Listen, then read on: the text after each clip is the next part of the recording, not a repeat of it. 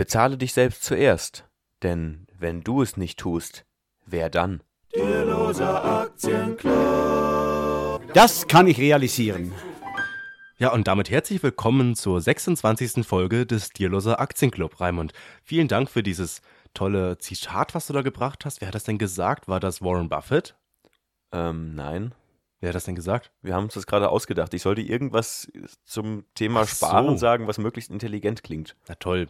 Dann sagt er einfach, dass ein großer Denker sich das mal ausgedacht hat, gerade vor zwei Minuten. Ich mache das einfach so so. wie Bodo Schäfer und erzähle, dass ich mit 26 Jahren einen Coach gefunden habe, der mir dazu verholfen hat, reich zu werden. Okay. Mhm. So, so. Der hat das gesagt. Jetzt habe ich völlig vergessen, was du gerade gesagt hast, denn du hast über Sparen gesprochen, oder? Denn das ist heute eines unserer ersten Themen. Genau, wir wollen heute über Sparen sprechen und außerdem haben wir noch ein zweites Thema, was ein bisschen aktueller ist. Und zwar gibt es ab übermorgen, und zwar dem 13. Januar, Mhm. gibt es eine neue Zahlungsrichtlinie. Zahlungsdienste-Richtlinie. Eine neue Und zwar die Zahlungsdienste-Richtlinie. zweite von der Europäischen Union. Ja, und da bin ich Die mal ist jetzt gespannt. Da. Mhm. Da kennst du dich nämlich gut mit aus. Ja.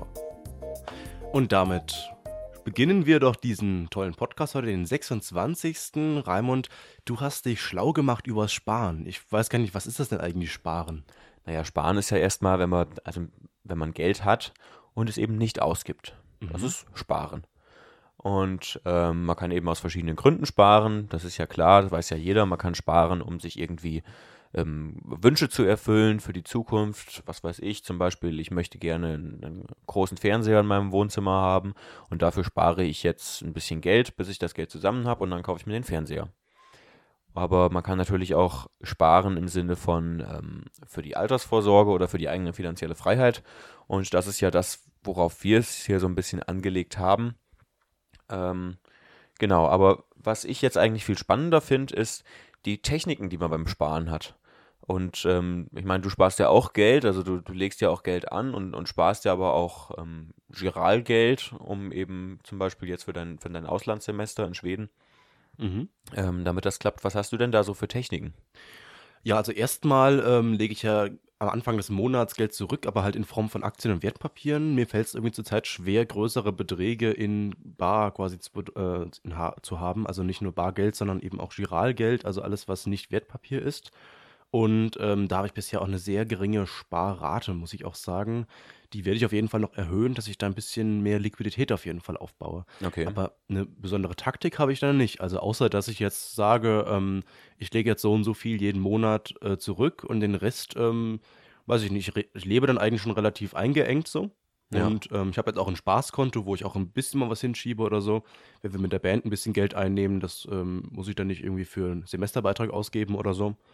Und dann macht es auch mehr Spaß, vielleicht Geld zu verdienen oder so. Und dann weiß ich, ich gebe das für was Schönes aus. Genau, das ist ja das sogenannte Kontenmodell. Also wenn man einfach eben mehrere Konten hat, man hat eben sein, sein Konto, wo man seine alltäglichen Ausgaben von bestreitet.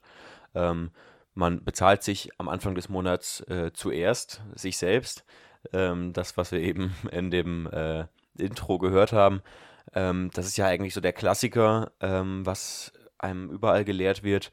Eben am Anfang des Monats was wegzulegen, dann fällt es gar nicht so auf und es äh, tut einem auch nicht weh, das wegzulegen. Und wenn man es eben automatisiert, dann trifft man eben auch nicht die Entscheidung ähm, zu sagen, ja, jetzt möchte ich aber äh, das Geld doch nicht anlegen oder so, wenn ich so einen Sparplan zum Beispiel habe.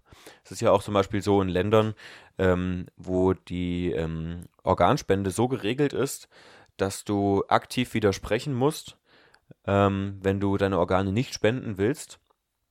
Ähm, ist die Spendenbereitschaft irgendwie bei 96 Prozent. Und wenn es so ist wie bei uns zum Beispiel, wo man sich den Organspendeausweis in den Geldbeutel steckt und selbst ausfüllen muss, dass man spendet, liegt die Spendenbereitschaft irgendwie bei 20, 30 Prozent, also viel, viel niedriger. Und so ähnlich ist das eben auch, wenn man sich einen Sparplan macht. Man muss sich eben nicht immer wieder aktiv dafür entscheiden, okay, jetzt spare ich Geld, jetzt spare ich Geld und jetzt spare ich Geld, sondern es geht ganz automatisch. Also das ist so die einfachste Form im Grunde genommen und ähm, die hat eine sehr, sehr große Wirkung, weil wenn ich zum Beispiel, mh, keine Ahnung, als kleiner Angestellter irgendwie 1000 Euro netto im Monat habe, dann kann ich problemlos 100 bis 200 Euro weglegen, je nachdem, was ich so für laufende Ausgaben habe und äh, das tut mir eben gar nicht weh. Mhm, ja. Das merke ich auch. Also bei mir geht es auch jeden Monat immer so zum siebten, glaube ich, weg. Die Miete geht schon ein bisschen früher weg, aber das sind einfach so laufende Dinger, die sind jeden Monat da. Und dann weiß man auch schon genau, nächsten Monat kommt das genau wieder. Dann kann man sich auch darauf vorbereiten, dass eben genug Geld am Konto ist. Beziehungsweise das Geld ist dann sowieso noch ähm, gut da und dann zum Ende des Monats wird es halt knapp, ne? Genau. Und dann immer, wenn es dann doch ein bisschen knapper wird, dann äh, denkt man, ja, man hat nicht so viel Geld, aber merkt man doch schon, oh, ich spare doch einen recht guten, großzügigen Batzen, den ich schon in Aktien stecke und so weiter. ja. Und ähm, ja, aber das macht dann auch Spaß, eben zu sehen, dass dann das Geld, was dann scheinbar fehlt, einem doch bei einem bleibt, ne? Genau. Ja. Und ähm, es gibt natürlich aber auch noch Strategien, wie man auch im Alltag dann eben das Sparen, das Sparverhalten noch ein bisschen erhöhen kann. Ähm, es geht natürlich nicht darum, sich irgendwie äh, selbst zu geißeln und sich überhaupt nichts mehr zu gönnen, aber ähm, eben auf rationale Art und Weise Geld auszugeben. Und da gehört zum Beispiel dazu, ähm, wenn man zum Beispiel seine Lebensmittel kauft oder, oder eben andere Sachen, die man irgendwie wöchentlich oder, oder alltäglich braucht, was weiß ich, Hygieneartikel, äh, Lebensmittel und so weiter, ähm, dass man sich eben vorher überlegt, was ich kaufe, weil ähm, ich habe mal irgendwo gehört, also es sind wohl irgendwie so, so 60 Prozent aller Einkäufe im Lebensmittelbereich sind wohl, ähm, äh, wie nennt man das, ähm, Impulskäufe. Das heißt, ähm, da entscheidet sich jemand irgendwie spontan im Laden, oh, jetzt nehme ich das, jetzt nehme ich das. Und das ist ja irgendwie nicht besonders rational, das so zu machen. Und es wäre eigentlich schlauer zu sagen, okay, ich gehe einmal die Woche einkaufen für meinen Kühlschrank und ähm, schreibe mir eben vorher einen Einkaufszettel. Und dann kommt eben nur das in den Einkaufswagen, was da draufsteht. Und dann spare ich auf jeden Fall schon mal viel Geld. Und ähm, wenn man sich nicht, ja, wenn, wenn man nicht ganz so streng mit sich sein will, kann man ja auch sagen, okay, äh, jede Woche, wenn ich einkaufen gehe ähm, in, in den Supermarkt, ähm, dürfen auch ein bis zwei Impulskäufe dabei sein und ansonsten äh, eben strikt nach meinem Einkaufszettel. Und das führt eben nicht nur dazu, dass ich, ähm, dass ich weniger Geld ausgebe, sondern es führt auch in der Regel dazu, dass man gesünder isst. Weil es gibt ja auch zum Beispiel Studien, die ähm, sagen, ähm, dass wenn man Mitarbeiter in Firmen ihr Kantinenessen eine Woche im Vorhinein, ähm, also im Voraus äh, auswählen lässt, dass sie dann gesündere Mahlzeiten nehmen, als wenn sie erst am Tag selbst entscheiden und in der Kantine stehen.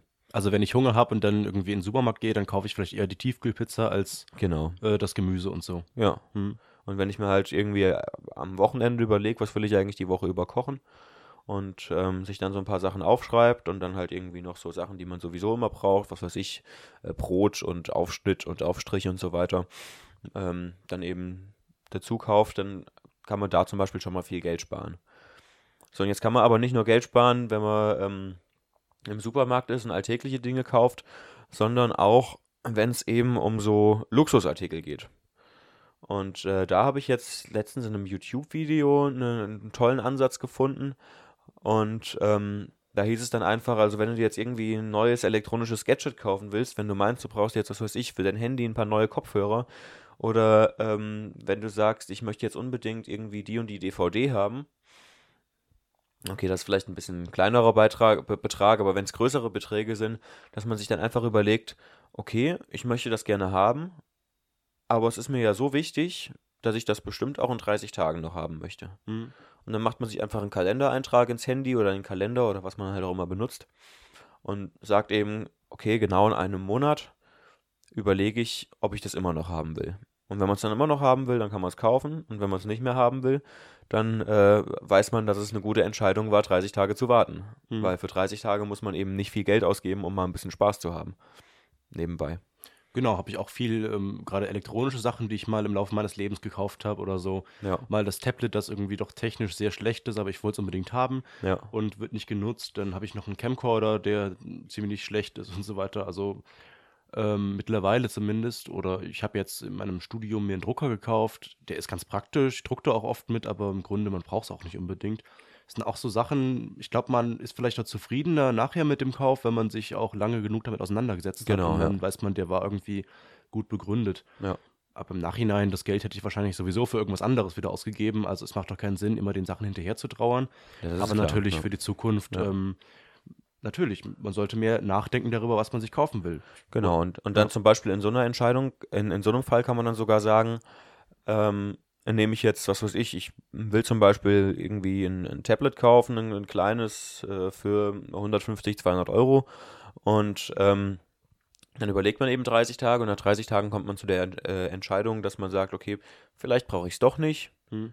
Dann kann man nämlich immer noch sagen, okay, ich hätte jetzt normalerweise 200 Euro ausgegeben, jetzt habe ich ja 200 Euro, was mache ich denn damit? Und dann kann man zum Beispiel sagen, 100 Euro tue ich jetzt wieder auf mein Sparkonto oder investiere es, erhöhe die nächste Sparplanrate oder so.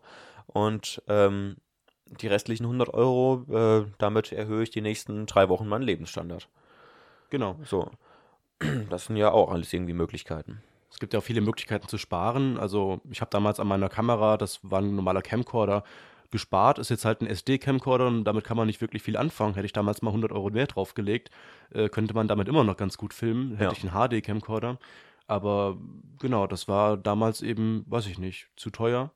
Und mittlerweile kriegt man die Dinger auch hinterhergeworfen. Also so ist das ja. Jetzt habe ich mir letztes Jahr eine neue Kamera gekauft und Ja. ähm, hätte fast eine für, was weiß ich, 1500 gekauft oder so, weil die halt super toll war. Aber das ältere Modell gab es schon wieder gebraucht für 250 oder so. Ah ja, da okay. muss man halt ein bisschen mehr auch recherchieren und dann kriegt man Genau. auch ganz gute Sachen. Also keine Angst davor haben, was Gebrauchtes zu kaufen. Aber halt schon, wenn es nötig ist, auch gern mal mehr Geld dafür ausgeben, weil ansonsten, äh, wenn man zu viel spart, glaube ich, oder an den falschen Enden spart, dann äh, kauft man vielleicht auch das Falsche, wo man dann nicht wirklich was mit anfangen kann. Ja. Das kann auch passieren. Ja. Also sparen um jeden Preis natürlich macht auch keinen Sinn. Sparen natürlich nur, wenn es äh, auch ähm, Spaß macht. Ja. Hm. Dann habe ich noch, ähm, noch eine Idee. Ähm, ich lese im Moment das Buch von Kolja Barkhorn. Der hat Mhm. doch jetzt ein Buch rausgebracht. Habe ich zu Weihnachten bekommen und ähm, ich glaube, darin habe ich das gelesen. Ich bin mir aber nicht ganz sicher. Ich konsumiere immer so viele Medien nebeneinander her, dass ich nicht ganz sicher bin. Ähm, aber ich glaube, der hat geschrieben, man soll immer mal so, wenn man sich Sachen kauft, drüber nachdenken, wie viel das eigentlich ähm, in eigenen Arbeitsstunden bedeutet. Und ich meine, langfristig wollen wir natürlich alle unseren Stundenlohn erhöhen, aber wenn ich jetzt irgendwie so einen normalen, was weiß ich, Studentenjob Stundenlohn habe, dann kriege ich so 15 Euro die Stunde vielleicht. Und ähm, dann ist es vielleicht gar nicht so schlau, irgendeinen sinnlosen Kram für 45 Euro zu kaufen. Hm. Ähm, wenn man sich halt mal überlegt, okay, so und so lange müsste ich ja jetzt dafür arbeiten oder was weiß ich, ich gehe in den Laden und will mir irgendwie äh, die neuesten Marken-Sneakers kaufen und die kosten dann, was weiß ich, 110 Euro oder was sowas kostet. Und dann überlegt man sich, oh, dafür müsste ich ja eigentlich acht Stunden arbeiten. Ist es mir das wert, acht Stunden Arbeit für ein paar Sneakers? Hm, vielleicht nicht. Ja. Vielleicht gehe ich von dem Geld lieber mal essen, da habe ich, glaube ich, mehr von oder so. Genau, was halt aber viel aufmacht, ist, glaube ich, auch wirklich die laufenden Kosten so ein bisschen zu verringern. Also wirklich mal darauf achten, wie Ja. viel kaufe ich denn so nebenbei ein. Also ich bin früher öfter mal irgendwie, wenn halt Markt war, habe ich mir halt da ein Brötchen geholt, aber das ist halt doch nochmal irgendwie zwei Euro teurer, als wenn ich mir selbst was irgendwie kaufen würde oder ein Brot schmieren würde oder so. Ja, Ähm, oder ich bin halt mal einen Döner einfach gegessen oder einen Döner essen gegangen oder Ja. so. Oder wie auch immer, habe mir mal sonst irgendwas nebenbei gekauft. Und das sind halt alles so Dinge, die gehen halt dann doch ins Gewicht. ja, Und da bleibt dann doch, wenn man darauf mal achtet, am Ende des Monats vielleicht 100 Euro oder so hängen, die man dann wieder sparen kann für vielleicht wichtigere Dinge, die einem wichtig sind. ja. Müssen ja nicht Aktien sein, aber halt für größere Anschaffungen, die vielleicht auch mal in Erinnerung bleiben. Ja, und es geht dabei eben auch nicht drum, sich irgendwie selbst zu Mhm. kasteien oder so oder, oder was weiß ich, sich jeglichen Konsum zu verbieten. Nur einfach, ähm, wenn man eben konsumiert, das Ganze bewusster zu tun und sich eben auch ähm, des Preises bewusst ist. Weil wenn ich weiß, okay, äh, ich ähm, gehe jetzt ins Kino und das Kino kostet mich äh, eine Stunde Arbeit, dann ähm, nehme ich das, schätze ich das vielleicht auch ganz anders wert Mhm. oder so. Genau, also es geht eben darum, darüber nachzudenken, was ich eigentlich genau kaufe und äh, warum und so. Ja. Und das heißt ja nicht, äh, dass man nie wieder für irgendwas Geld ausgeben Nein, auf sollte. keinen Fall. Hast du noch mehr Tricks, wie man das dann hinkriegt? Also du hast ja auch Ähm. mal zum Beispiel ein Haushaltsbuch geführt, haben wir auch, glaube ich, schon mal drüber Stimmt, ich gesprochen. habe äh, Haushaltsbuch geführt, habe ich jetzt tatsächlich ähm, diesen Monat abgebrochen. Mhm. Hast du bis jetzt durchgezogen? ich habe es bis jetzt durchgezogen. Mhm. Ich habe das also über ein Jahr habe ich das geführt und das ist ganz gut, wenn man wenig Übersicht über sein Geld hat. Mhm. Und das geht mir, ging mir halt schon manchmal so. Und mittlerweile ist es aber so, dass ich eigentlich jeden freien Groschen auf mein Tuba-Sparkonto überweise, weil ich mir ja ähm, demnächst, also eigentlich 2018, wenn ich es nicht schaffe, dann vielleicht irgendwann Mitte 2019 eine neue Tuba kaufen möchte. Und ähm, dementsprechend brauche ich das jetzt nicht mehr so, weil alles, was ich über habe, spare ich sowieso weg. Ich habe jetzt äh, auch in Kassel habe ich noch einen Umschlag liegen. Das ist auch sowas. Ich habe so ein, für mich so ein Umschlagsystem. Ich habe für alles Mögliche habe ich irgendwelche ähm, äh, Briefumschläge rumliegen und da steht dann drauf, für was es ist. Und da stecke ich dann immer Geld rein. Ähm, das ist auch eben eine Möglichkeit zu sparen. Das liegt halt aber daran, dass ich halt auch teilweise Bargeld verdiene. Das funktioniert halt dann, wenn man Bargeld verdient. Also ich gebe halt äh, privat Tuba-Unterricht. Das ist nicht so besonders viel, was da rumkommt. Aber ein bisschen was kommt eben schon dabei rum. Und äh, in Fulda habe ich ein, äh, Urlaubs, eine Urlaubskasse als, äh, als Briefumschlag und ich tue immer die Hälfte von dem Geld, was ich mit Unterricht verdiene, tue ich eben da rein. Und in Kassel habe ich eben noch einen Umschlag für die Tuba und da tue ich immer ein Viertel von dem, was ich in Kassel verdiene, rein und dann bleibt mir der Rest, das reicht mir trotzdem noch zum Leben. Ähm, ja, und dann habe ich ähm, noch, da gibt es doch diese, diese Rechnung von, ähm, von den Frugalisten. Ähm, Frugalisten, das ist diese, äh, die, frugalisten.de ist diese Seite, die irgendwie sagen, okay, wir wollen durch Konsumverzicht irgendwie finanziell frei werden. Und die sagen eben, also es gibt so eine, so eine 300-Euro-Formel. Das heißt, die sagen, wenn man ein äh, breit gestreutes Portfolio hat, kann man jährlich 4% dieses Portfolios praktisch äh, dem Portfolio entziehen, ohne dass man einen Wertverlust hat. Das heißt, langfristig gibt es immer noch eine leichte Wertsteigerung. Und ähm, 4% von 300 Euro sind eben 12 Euro. Und 12 Euro ist praktisch pro Monat 1 Euro. Mhm. Das heißt, man muss sich praktisch überlegen, wenn ich 300 Euro gespart habe, habe ich bis an mein Lebensende, wenn ich diese 300 Euro nicht angreife, eine monatliche Rente von einem Euro. Mhm. Dementsprechend bei 3000 Euro eine monatliche Rente von, äh, von 10 Euro, bei 30.000 von 100 Euro und bei 300.000 von 1000 Euro. Mhm. Ähm, aber genauso ist es eben auch andersrum. Wenn ich 300 Euro ausgebe, habe ich praktisch einen lebenslangen Kredit von einem Euro. Man kann es zumindest fiktiv so rechnen. Also, weil ich habe das Geld ja ausgegeben, ich hätte das Geld ja auch anlegen können. Man kann es praktisch als, Opportun als Opportunitätskosten rechnen. Und ähm, wenn man eben darüber nachdenkt, okay, zum Beispiel, ich kaufe mir jetzt einen neuen Fernseher für mm, 1500 Euro, weil ich denke, der alte bringt es nicht mehr, dann bedeutet das eigentlich, dass ich mir bis an mein Lebensende einen monatlichen Kredit von 5 Euro auferlege. Wenn ich halt das Geld, die 1500 Euro angelegt hätte, hätte ich ein monatliches Guthaben von 5 Euro bis an mein Lebensende. Genau, ja. Mhm. Und das ähm, ist halt irgendwie auch ganz interessant, da mal drüber nachzudenken, auch einfach nur, um sich's bewusst zu machen. Natürlich äh, sind das alles äh, Dinge, die halt irgendwie ein bisschen hochgegriffen sind. Natürlich zahlt man keinen monatlichen Kredit ab für etwas, was man einmal gekauft hat, weil man hat das Guthaben ja vorher erwirtschaftet. Aber ähm, einfach nur, um, um sich darüber klar zu werden, was es eigentlich bedeutet. Ja, wichtig ist auch diese Unterscheidung von Vermögenswerten und ähm, wie heißt die andere Seite? Ähm, Ach so, Verbindlichkeiten. Verbindlichkeiten, ja. genauso, also wie in, in Richard Purdett zum Ja, Beispiel. ja, Also ich habe noch eine alte, ein altes Motorrad unten äh, in der Garage stehen. ja, Das läuft so bei mobile.de so bei um die 1000 Euro oder so. Ja. Können auch ein bisschen teurer sein. Und das kostet eben jedes Jahr Versicherung. Aber ich fahre mit dem Ding seitdem ich studiere eigentlich nicht mehr, also seit ungefähr drei Jahren. Warum hast du dann versichert? Ähm, weil ich ja jedes Jahr trotzdem die ähm, Schadensfreiheitsklasse damit abfahre, in Anführungszeichen. Ach Das so. heißt, wenn ich mal irgendwann ein Auto habe und das versichere, wird das für mich günstiger. Ich habe halt nie nachgerechnet, wie viel das für mich günstiger wird. Das Ah. Motorrad für mich wird aber nicht günstiger, weil es eben irgendwie so eine Grenze von SF-Klasse 3 gibt oder so. Das heißt, Okay. ich sehe gar nicht, wo ich eigentlich bin. Ja. Ähm, genau, und deswegen ähm, hat mir auch mein Vater das damals geraten. Und die Versicherung wird aber jedes Jahr wieder teurer. Hat man mit 70 Euro angefangen, ist mittlerweile bei 80, 85 teilweise. Und ich habe mir halt immer gedacht, meine Güte, 80 Euro im Jahr, dafür, dass ich die SF-Klasse runterfahre, keine Ahnung. Aber jetzt mittlerweile will ich das Ding eigentlich verkaufen und Ja. denke mir, so wenn ich das für 1000, 1500 loswerde und ich zahle da jedes Jahr 80 Euro für, kann man sich auch mal gucken, äh, kann man auch mal gucken, wie viel 80 eigentlich von 1000 ist, nämlich 8 Prozent. Ja. Und äh, wenn ich das dann in Nürnberger Aktien anlege von meiner Versicherung und dann bekomme ich da 4% Rendite jedes Jahr oder äh, Ja, Dividende zumindest, dann äh, verdiene ich erst in- alle zwei Jahre immer das, was ich jedes Jahr da reinstecke. ja. Also das kann man sich auch mal so vor Augen führen, was man eigentlich so zu Hause rumstehen hat, was Geld kostet. Ähm, und ähm, das Ganze kann man auch irgendwo anlegen, was dann wieder Geld reinbringt. ne? Ja. Das stimmt. Und ich habe, ähm, ach ja, noch was, hat jetzt mit äh, Sparen gar nichts mehr zu tun, aber was ich tatsächlich in Kolja Barkhorns Buch gelesen habe, da bin ich mir jetzt auch wirklich sicher, ist ähm, zum Thema finanzielle Freiheit. äh, wenn man sich, man soll sich einfach mal selbst überlegen, was für einen selbst ein Tag finanzielle Freiheit bedeuten würde. Und da habe ich halt einfach mal gesagt, ein Tag finanzielle Freiheit für mich jetzt 50 Euro. 50 Euro am Tag ist gut, das sind dann äh, 1000 Euro im Monat, also wenn man Mhm. Arbeitstage rechnet.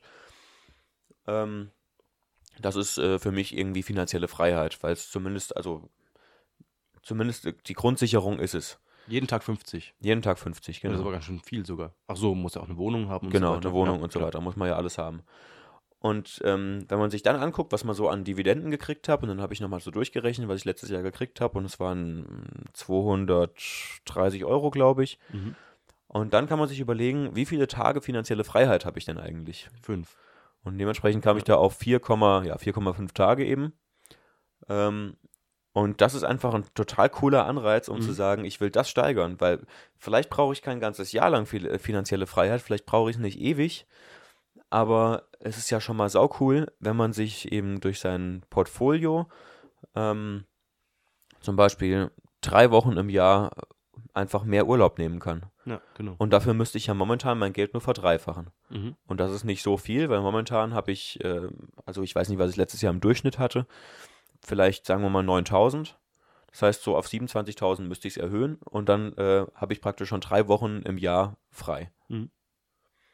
So, und ich bin halt irgendwie jetzt schon mit meinem Depot bei, ich habe, glaube ich, jetzt so, bin jetzt so knapp unter 11.000. Und äh, also das ist irgendwie kein Problem. Das ist ja in wenigen Jahren zu machen. Ja. Einfach mal so als, als Denkansatz. Ähm, können Sie auch mal zu Hause machen. Äh, suchen Sie sich mal raus, was Sie, so- was Sie so im letzten Jahr an Dividenden bekommen haben. Überlegen Sie sich, was ist für Sie ein Tag finanzielle Freiheit. Gucken Sie, was so rumsteht, was vielleicht wertvoll ist und was die vielleicht noch Geld kostet, dafür, dass es da stehen darf. Stimmt, ja. Mhm. Und ähm, ja, dann macht das Investieren gleich wieder noch viel mehr Spaß. Okay, hast du noch mei- äh, weitere Tipps zum Thema Sparen oder sind wir durch mit diesem Thema hiermit? Oder? Ich glaube, ansonsten sind wir eigentlich durch. Ich glaube, ich habe Okay. ziemlich viele, ziemlich viele Tipps heute gegeben, oder? Ja, ja, sehr gut. Also schreiben Sie uns gerne auch Ihre Spartipps. Wir freuen uns immer wieder gerne über Feedback. Dann kommen wir zum zweiten Thema für heute und zwar haben wir zufällig gelesen, dass übermorgen die Payment Service Directive oder Zahlungsdienste-Richtlinie 2 der Europäischen Union in Kraft tritt. Die wurde Ende 2015 äh, vom Europäischen Parlament beschlossen und zufällig ist mir auch eingefallen, dass ich damals äh, oder vor ungefähr anderthalb Jahren eine Hausarbeit ähm, dazu gesch ähm, rieben, äh, geschrieben habe oder zumindest zu einem Thema, das dieses Thema PSD2 geschnitten hat. Und wir wollten uns darüber unterhalten, Raimund. Ja, Pascal, ähm, Mhm. die Frankfurter Allgemeine hat, glaube ich, getitelt, dass es äh, eine revolutionär, eine Revolution für, für Bankkunden ist. Genau, für Bankkunden beginnt ein neues Zeitalter. Und da haben wir uns natürlich direkt gedacht, das ist spannend, da geht es bestimmt um Bitcoin oder Blockchain. Und dann haben wir festgestellt, nein, es ist nicht so, sondern es geht um die EU. Und die EU beschert uns eben die unglaubliche Flexibilität ab übermorgen oder eigentlich schon seit seitdem sich die Staaten darum gekümmert haben und die, oder die Banken eben die nötige Infrastruktur geschaffen haben, dass eben immer mehr andere Unternehmen auch auf ähm, die Infrastruktur der eigenen Bank zugreifen können. Das kann natürlich Vor- oder Nachteile haben, oder? Also wenn jetzt alle Unternehmen plötzlich deine Kontodaten abfragen, äh, könnte das datenschutztechnisch äh, eventuell schwierig werden. Aber auf der anderen Seite ist man da vielleicht flexibler und kann sich eben ausdenken, welche App nehme ich jetzt eigentlich, um mich um meine Online-Banking-Geschäfte zu kümmern. Mhm. Hm? Also das äh, geht prakt es geht praktisch darum, dass, ähm, dass Firmen, die keine Banken sind, die Möglichkeit haben, deine Kontoverbindungsdaten zu nutzen. Genau, also die ähm, EU will eben Wettbewerb fördern, ist ja eins der großen europäischen äh, Grundwerte, der Wettbewerb. Und da geht es eben darum, auch Fintechs eben den Weg in den Markt zu ähm, vereinfachen.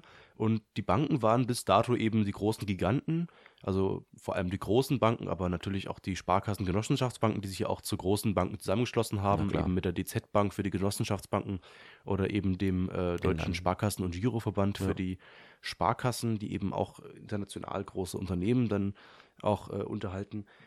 Ja, und äh, da ist es natürlich schwierig für kleine ähm, Startups oder Fintechs, wie sie heißen, ähm, dann eben da reinzukommen, weil sie halt nicht das große Vertrauen genießen, ähm, weil sie vielleicht noch nicht als Banken zählen, denn als Bank braucht man ja auch eine Zulassung.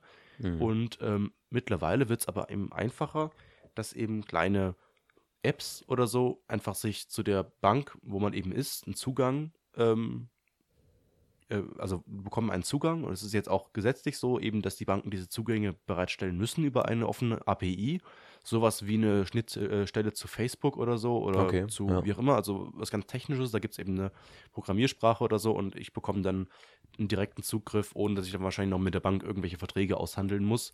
Ich äh, gehe da einfach rein. sozusagen. Aber als Kunde muss ich da doch sicherlich zustimmen. als Kunde muss man dann bestimmt zustimmen. Ja.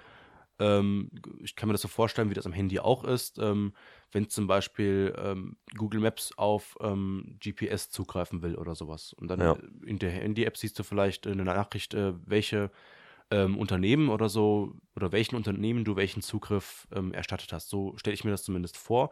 Und genau, eben, es wird eben einfacher für solche kleinen Unternehmen, kleine Dinge zu übernehmen, die vorher Banken gemacht haben. Also zum Beispiel den Zahlungsverkehr, ähm, die Analyse von deinen Guthaben, von Einnahmen und Ausgaben. Ja. Also in meiner Banking-App, da kann ich schon ein bisschen sehen, was ich in welchem Monat oder in welchem Jahr für eine Bilanz so habe, zum Beispiel, also ob ich mir eingenommen oder ausgenommen habe und so weiter, äh, ausgegeben habe.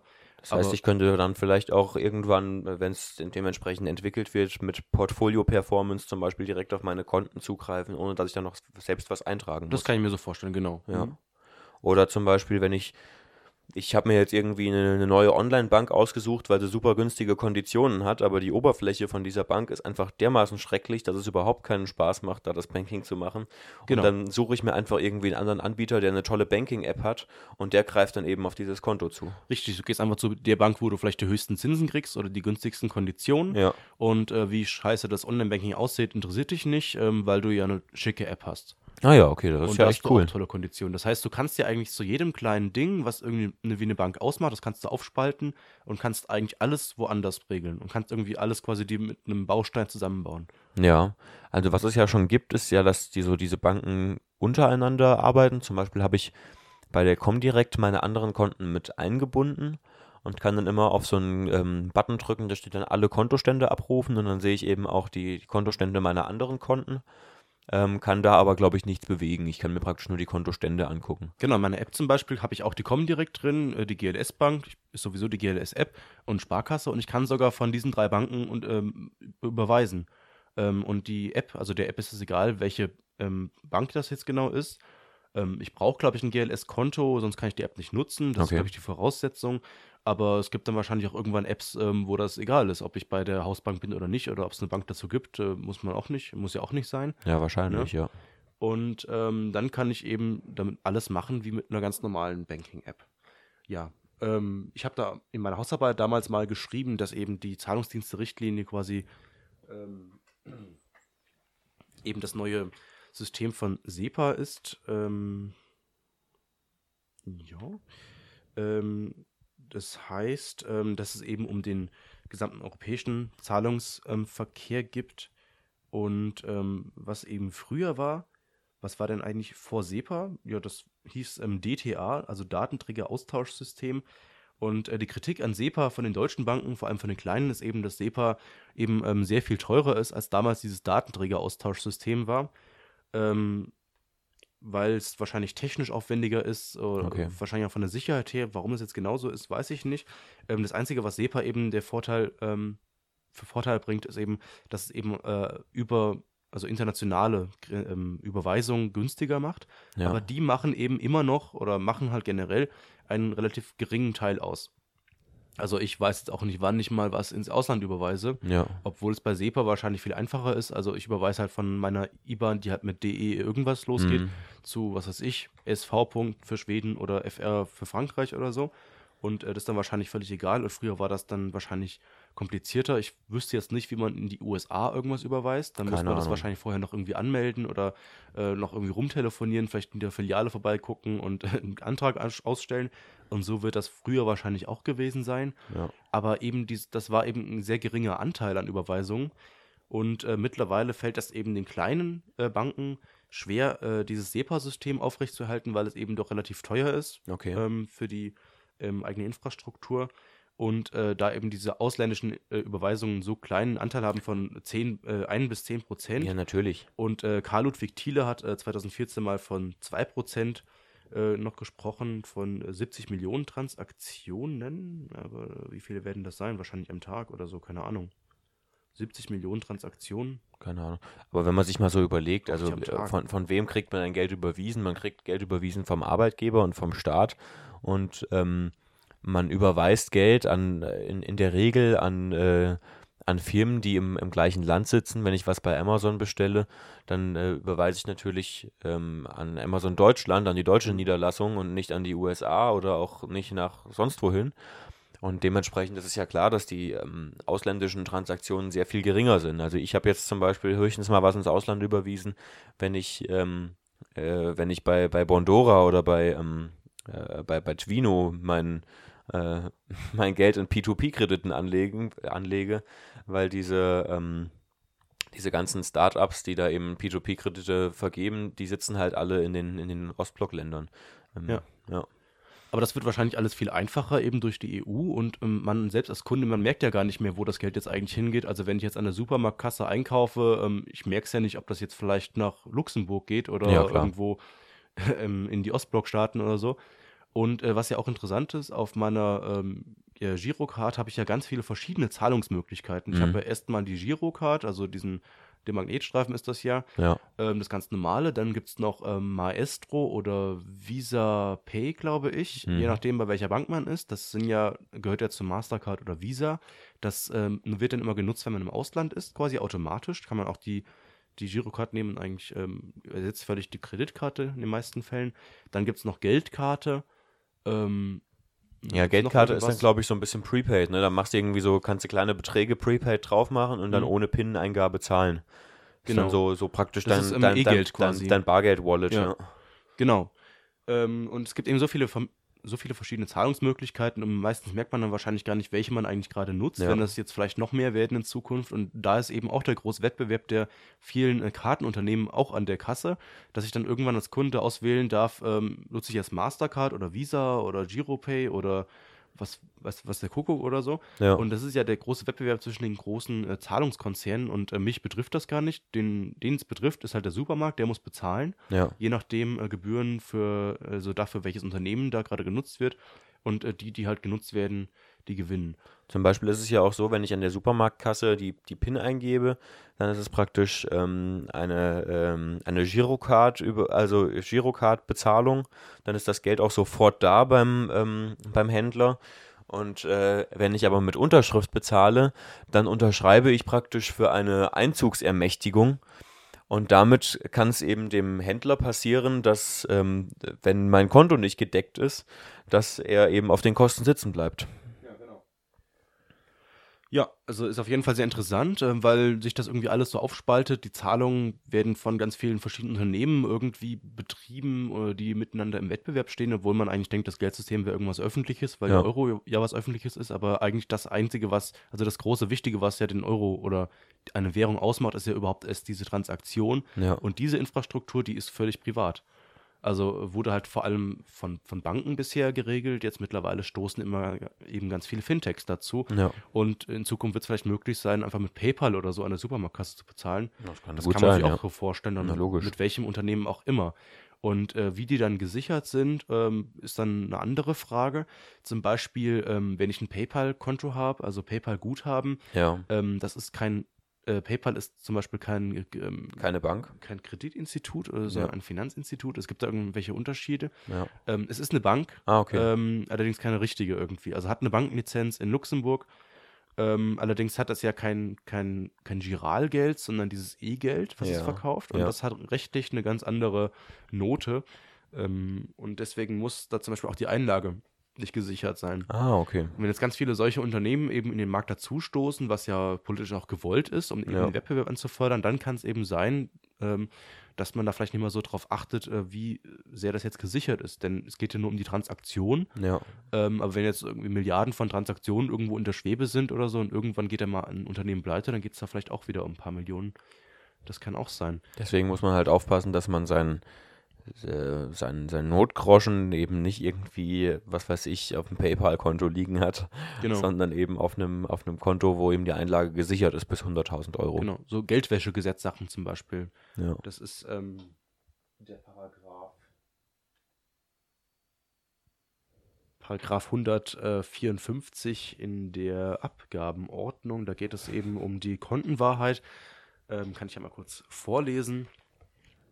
Ähm, niemand darf auf einen falschen oder erdichteten Namen für sich oder einen Dritten ein Konto errichten oder Buchungen vornehmen lassen, Wertsachen, Klammern Geld, Wertpapiere, Kostbarkeiten, Klammer zu, in Verwahrung geben oder verpfänden oder sich ein Schließfach geben lassen ist scheinbar ein Zitat damals gewesen aus diesem Paragraph 154. Und da geht es eben darum, dass die Bank immer genau wissen muss, wer du eigentlich gerade bist, wenn Ja. du ein Konto eröffnest. Äh, das ist ja auch beim Videoident genauso. Man muss Genau. da zu sehen sein mit dem Gesicht, man muss den Ausweis, Ausweis zeigen, ja. ha- ähm, zeigen, man muss die ganzen Sicherheitsmerkmale zeigen und so weiter.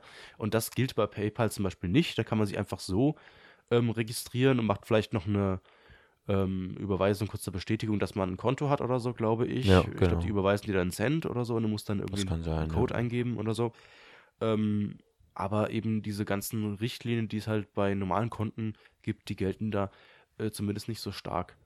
Und äh, ist auf jeden Fall sehr interessant, aber man sollte vielleicht auch vorsichtig sein, äh, welchen Unternehmen man da den Zugriff äh, gewährt und äh, was da für Daten alle abgefragt werden. Ja, mal sehen. Und auch interessant zu sehen, wohin es denn mit den Banken geht.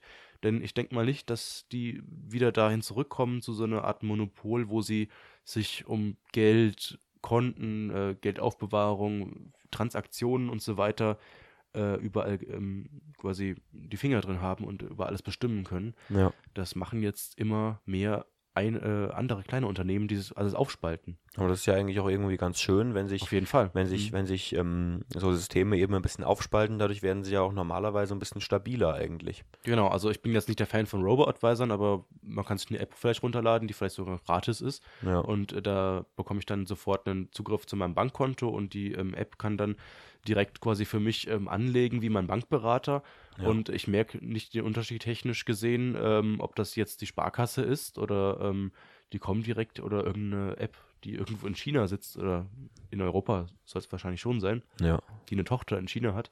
Keine Ahnung. Ähm, da entwickelt sich viel und da sollte man ein Auge drauf behalten. Okay. Dann sind wir, glaube ich, am Ende unseres Podcasts angelangt, oder? Wir sind durch, ja, das würde ich euch auch sagen. Vielen Dank, dass Sie zugehört haben heute wieder. Wir freuen uns natürlich wie immer über Feedback. Schreiben Sie uns gerne an vorstandaktien.net Ed mit C oder rufen Sie uns einfach an unter der Nummer 0911 30844 4 1 3. 11. Vielen Dank. Das war's für heute. Schöne Grüße. Der Duck. Over and out.